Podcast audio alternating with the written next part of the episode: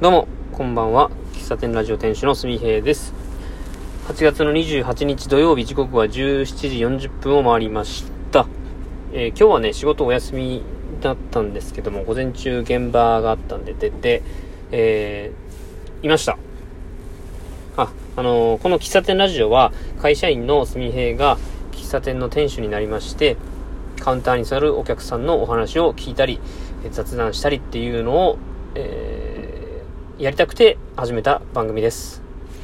今のところお客さんがいないので、店主の音声日記という形で放送しております。えー番組のこのトークの中に質問箱のリンクを入れてるので、もしご興味あればコメントいただけると嬉しいです。あとは、ラジオトークのアプリで聞いてる、くれてる方は、ハート、ネギ、えー笑顔マークなどたくさん押していただけると、トーカーのすみへは非常に喜びます。よろしくどうぞ。えー今日は完全にもう日記、まあこんなことやったよっていう夏休みの日記のような話なんですけども、仕事が、えーっとね、仕事2時ぐらいまでやって、1回家に帰りまして、洗濯物をして、で、そのまま、うん、まあ洗濯物あらかた片付けてシャワーを浴びて、えー4時ぐらいですかね、あのーよく行く喫茶店にね、行こうかなと思って、で、車を走らせたんですよ。そこのお店は5時までなんでね、3時半ぐらいに出たのかな。で、出て、うん、まあ今日はね、ちょっとタイミングが合わずに駐車場が満席車だったので、まあ入れずに、うん、まあ、第二候補として今日、今日やることは、や、第二候補として今日やることに挙げてたのは、えー車の中で、えーっと、スマホの音楽を聴くための機材を買いたかったんですよ。あの、最近 CD を買いましてね、めったに CD って買わないんですけど、あの、中村佳穂さんっていう、あの、僕たびたび登場されてます、してますけども、京都のシンガーソングライターで、竜とそばかすの姫の、えー主人公の、名前忘れたけど、主人公の子の、えー声優をされてる方なんですが、うんその方の、えーっと、曲をね、Apple Music で探してたんですけど、うん、どうやら昔の曲は、うんサブスクには入ってなくて、リピートが立つっていう、これ2014年ぐらいに出たやつかな ?2015 年かな？に出た CD があって、それがちょうどね、あの、ベースで販売されてたんですよ。再販っていう形で。で、ちょっと前置きが長いんですけど、まあ、その CD を買ったんですね。で、CD 聞くのって、まあ、家か、車の、こう、なんていうの、こうカーナビに入ってる CD プレイヤーって聞くしかないんですけど、家で聞いてもね、なんか、雰囲気出ないなと思って、車で聞いてたんですよ。車で CD 聞くってなかなかいいですね。で、車の音響がなかなかいいなと思って、その重低音というか、まあ、音にはあまり詳しくないけど、車の中で音楽を聴くってすごくいいなと思ってですね。で、CD を車の中に入れておくっていうのがどうも、なんか嫌だし、まあ、かさばるっていうのもありますから、うん、まあ、どうせなら、スマホに入ってる Apple Music の、こう、サブスクで撮ってる音をかけたいなと思いまして。で、スマホでね、流すとやっぱ音量が少ない、音量が足りないし、まあ、電池も減るっていうことで、まあ、ちょっと前からね、ここ2、3週間ずっと考え、まあ、頭にあったんですけど、この、車のスピーカーを利用できないかと思って。僕、機械についてあまり詳しくないんですけど、ちょうどね、このカーナビのところに、AUX-IN って書いてある。これなんて言うんですかね。詳しくないけど。なんかあの、プラグを差し込む部分があってですね。まあおそらくこれは、つなぐためのコードだろうと。で、僕の頭を振り回転させまして、あ、車の中のスピーカーやから、まあ、オートバックスあたりに行ったらなんかそれらしきものがあるんじゃないかと。いうので、買いに行きました。うん。車の中で音楽を聴くための、えー車のスピーカーと iPhone をつなぐためのコードを探しに行ったら、なんかシガーソケットに差し込んで、うんと iPhone のデータを Bluetooth で飛ばして、で、そのシガーソケットに挿した受信機と、このカーナビのこのプラグをつなぐと、うんと、受信機で拾ったやつをナビのスピーカーにつないで出すっていう流れの機械があったんですよ。もともとは iPhone とスピーカーをつなぐコードを探そうかなと思ってたんですけど、行くとね、なんか、あったんですよ。で、iPhone とスピーカーをつないじゃうと、充電がね、そもそもできないっていうのがあって、で、なんかい、いくつか何段階か商品が陳列されてて、説明読んでたら、あ、Bluetooth で飛ばせば問題ねえなと思って、で、この受信機にも USB の、えー、っと、差し込み口が2口ついてるので、そこでも充電ができるというものを買わせていただきました。うん。で、早速、スマホの中に入ってる、えー、音楽、えー、まあ、中村佳穂さんとか、あいみょんちゃんとかね。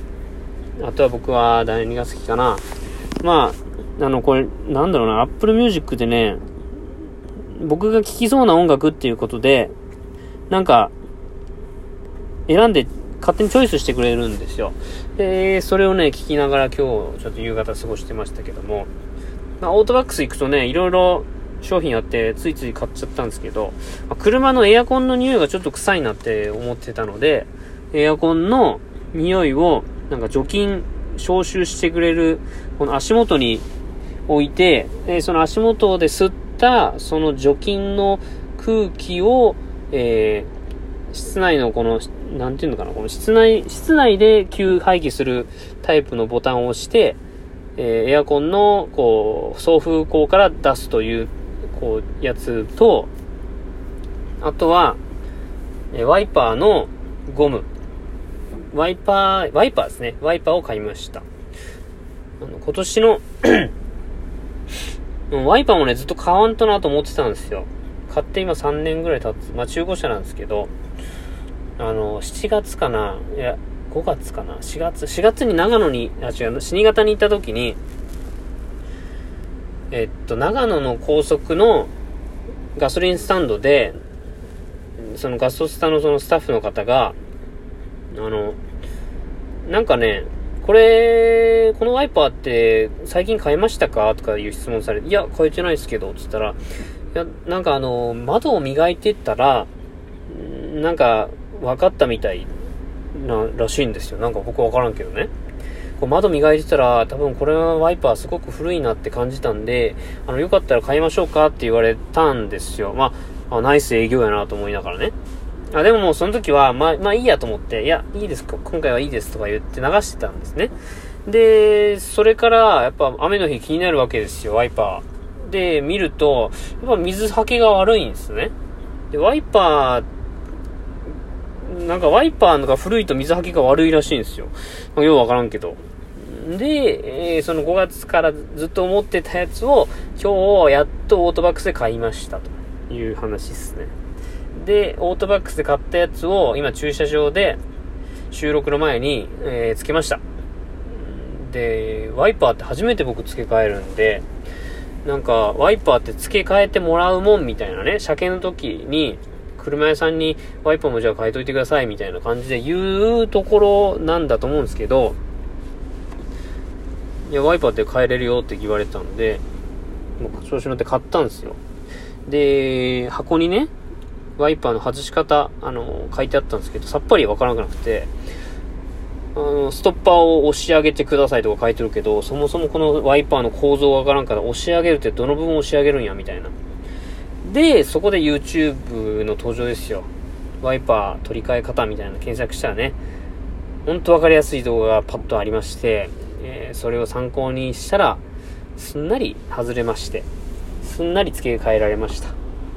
それで今です。はい。非常に、えー、やり、や、やっとかないとなっていうやつを